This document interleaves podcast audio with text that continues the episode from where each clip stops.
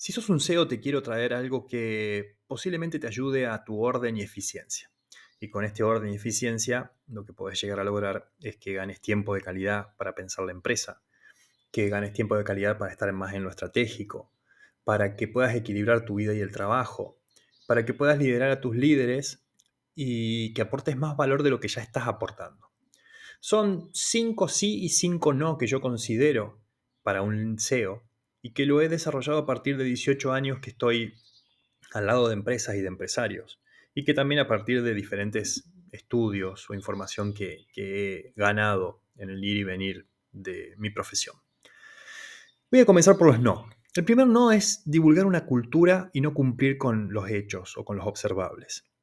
A ver, el, el realizar una cultura, el crear una cultura, o el de actualizar una cultura o de ponerse a trabajar en una cultura requiere mucho tiempo, requiere mucha inversión, requiere muchas conversaciones, requiere muchos debates, mucho pensamiento, mucho, muchas dinámicas, mucho ir y venir.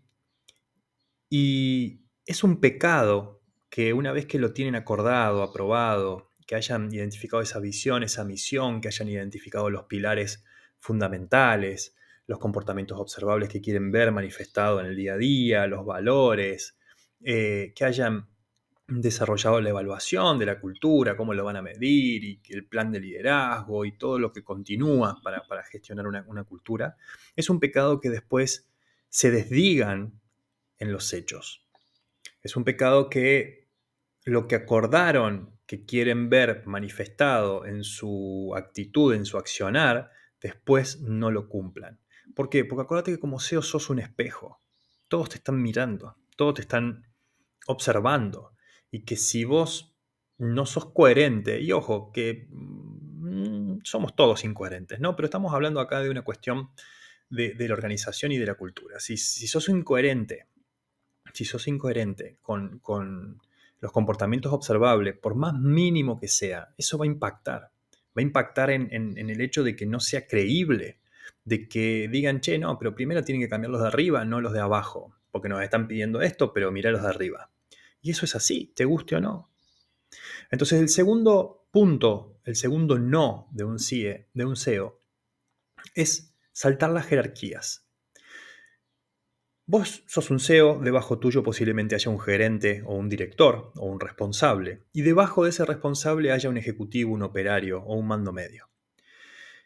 Lo que te quiero decir de saltar las jerarquías es que tengas muy en claro lo que esperás de ese director o de ese gerente, o sea, el que está debajo tuyo de forma inmediata, para no tener que ir a pedir porque pasaste por ahí, porque te gusta bajar a la oficina o bajar a la planta, a alguien que está debajo de tu gerente o debajo de tu director, o sea, un mando medio. Porque si lo haces, lo que vas a hacer es tener como resultado que vas a debilitar a ese gerente o a ese director. Lo vas a saltear, lo vas a puentear.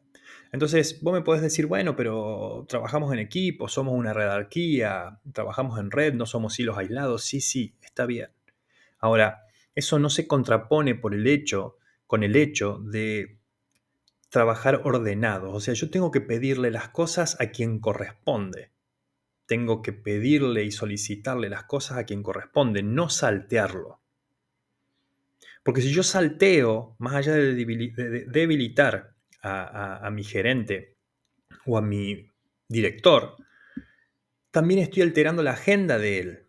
¿Por qué? Porque yo no sé lo que acordó él, siendo CEO, yo no sé lo que acordó él con su mando medio y en qué tiempo y para qué y demás. Si yo le pido algo, es probable que a mí me responda porque soy el CEO. Y si me responde a mí, está alterando lo que el gerente o el director le pidió. Entonces lo estoy debilitando lo estoy debilitando. Así que ojo con saltar las jerarquías.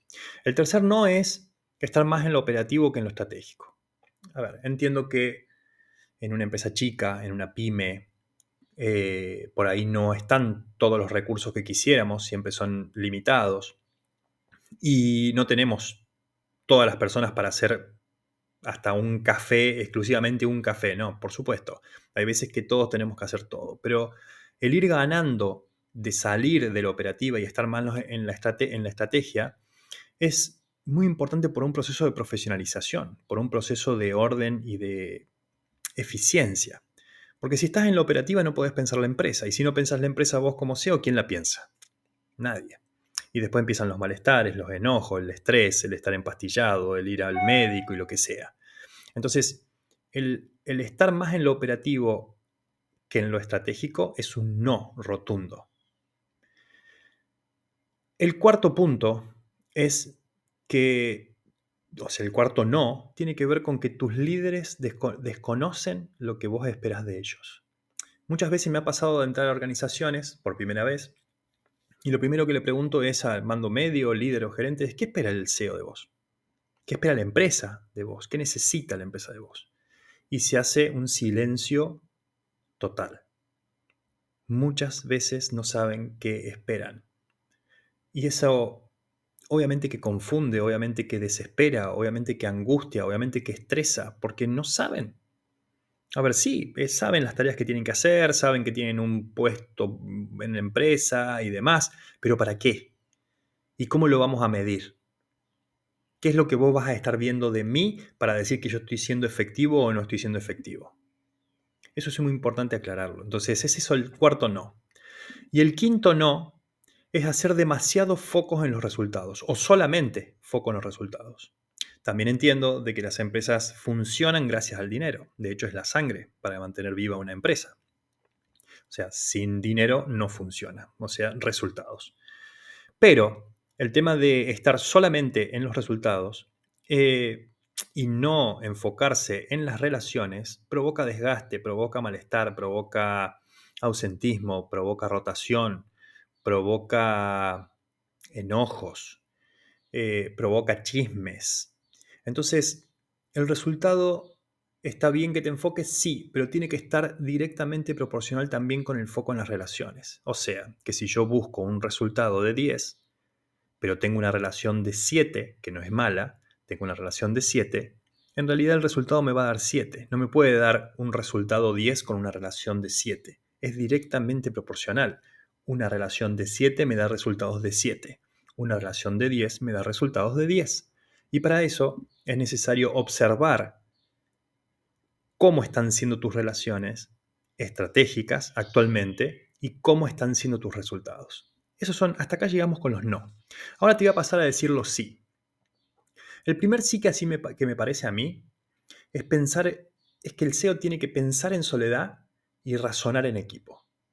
El pensar en soledad es este aprendizaje de un CEO, que es el de transitar en soledad su puesto. ¿Por qué? Porque si abre mucho el juego desde el comienzo de una situación que tiene que resolver, también se va a sentir o puede correr el riesgo de debilitarse él mismo. ¿Por qué? Porque está abriendo la participación cuando en realidad él tiene la responsabilidad de lo estratégico. Es como si mi hijo de 8 años o, yo le pediría a mi hijo de 8 años que me diga a dónde quiere irse de vacaciones y con qué y a dónde y cuánto y demás. No me lo va a poder responder. O me va a responder lo que le salga a él, pero no sé si va a estar en concordancia con lo que, lo que tenemos que nosotros solucionar.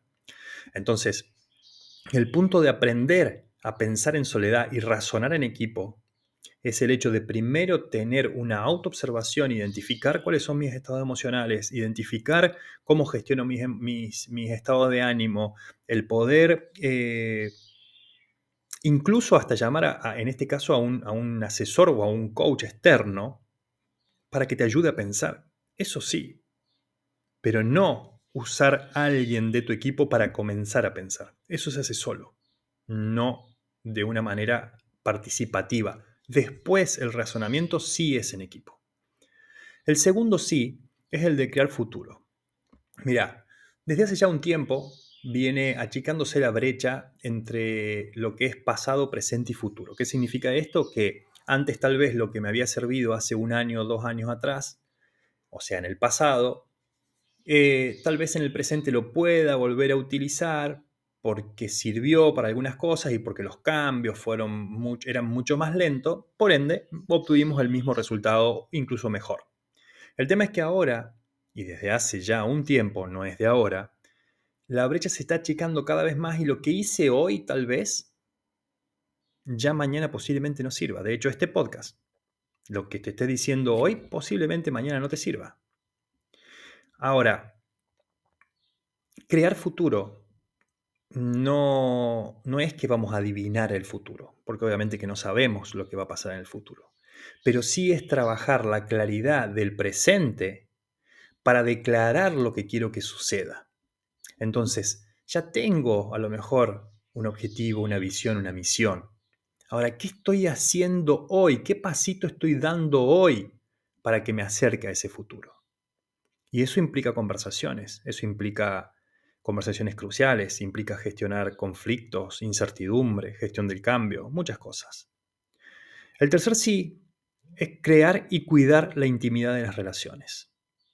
No es lo mismo trabajar en la confianza, porque la confianza, te lo voy a poner un ejemplo, en un taxi. Yo si me, subo un taxi para que me lleve de un lugar a otro, en realidad me subo con confianza.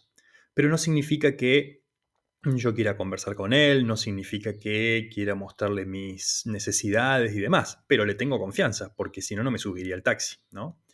Ahora, el cuidar la intimidad es cuidar las emociones, porque yo me abro en la intimidad de forma vulnerable y me desnudo frente al otro y puedo mostrártelo. Ahora, cuando realmente se logra eso, la ayuda es desde otro nivel, mucho más profundo, mucho más significativo. Entonces, Cuidar la confianza es importante, sí, sin duda es la base de, mucho trabajo. Ahora, si se logra cuidar la intimidad, no vas a necesitar nunca de un tercero para que alguien de tu equipo venga y te hable y realmente te, te manifieste de verdad lo que está necesitando. El cuarto punto es la delegación plena de lo operativo. Sin lugar a dudas, la delegación, lo dije en la parte de los no, es una inversión, requiere recursos, requiere tiempo, requiere eh, y, capacitación, requiere que conversaciones que realmente la otra persona le, le, enseñe lo que tiene que hacer y a su vez requiere de una autoobservación, de ver cuántos son o qué tareas son las que yo quiero dejar. Y eso requiere de un plan, porque no la vas a poder entregar como con una canasta todas las acciones y decir, che, ok, mañana a partir de ahora, lo mañana lo haces vos. Tiene que haber un acuerdo, tiene que haber eh, un proceso de traslado, tiene que haber tiempos acordados, tiene que haber expectativas acordadas. Pero el CEO debe aprender a delegar con una de, forma plena para poder estar cada vez más pensando en la empresa. Y más hoy que las cosas cambian tan rápido eh, y de forma repentina. Y por último, es el tema de que sí es preguntar más de lo que hablas. Un CEO tiene que aprender a preguntar. No queda otra. Ahora, el tema de la pregunta, en realidad me acuerdo una vez mi hijo me pregunta, dice, papá, ¿dónde están las preguntas? Y yo creo que las preguntas están en la escucha. Hay que aprender a escuchar. Para preguntar hay que aprender a escuchar. Y la escucha no implica solamente con el oír, porque oír es una condición biológica que, gracias a Dios, yo la tengo y tal vez vos que me estés escuchando también la tengas. Hay algunos que no la tienen.